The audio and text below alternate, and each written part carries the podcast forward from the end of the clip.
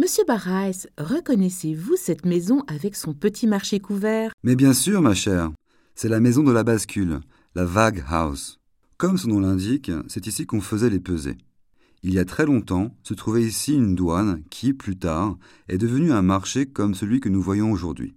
Avec la construction d'entrepôts à la gare ferroviaire, la maison de la bascule a perdu de son utilité. Et je dois dire que j'ai eu plus de succès dans mon engagement à sauver cet immeuble que dans ma lutte contre la destruction de la porte fortifiée de la ville.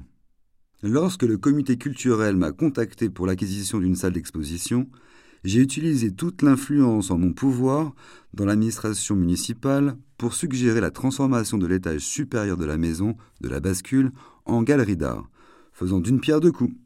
Et la jolie Vague House fut sauvée. De nos jours, un théâtre de marionnettes de 100 places se trouve au premier étage.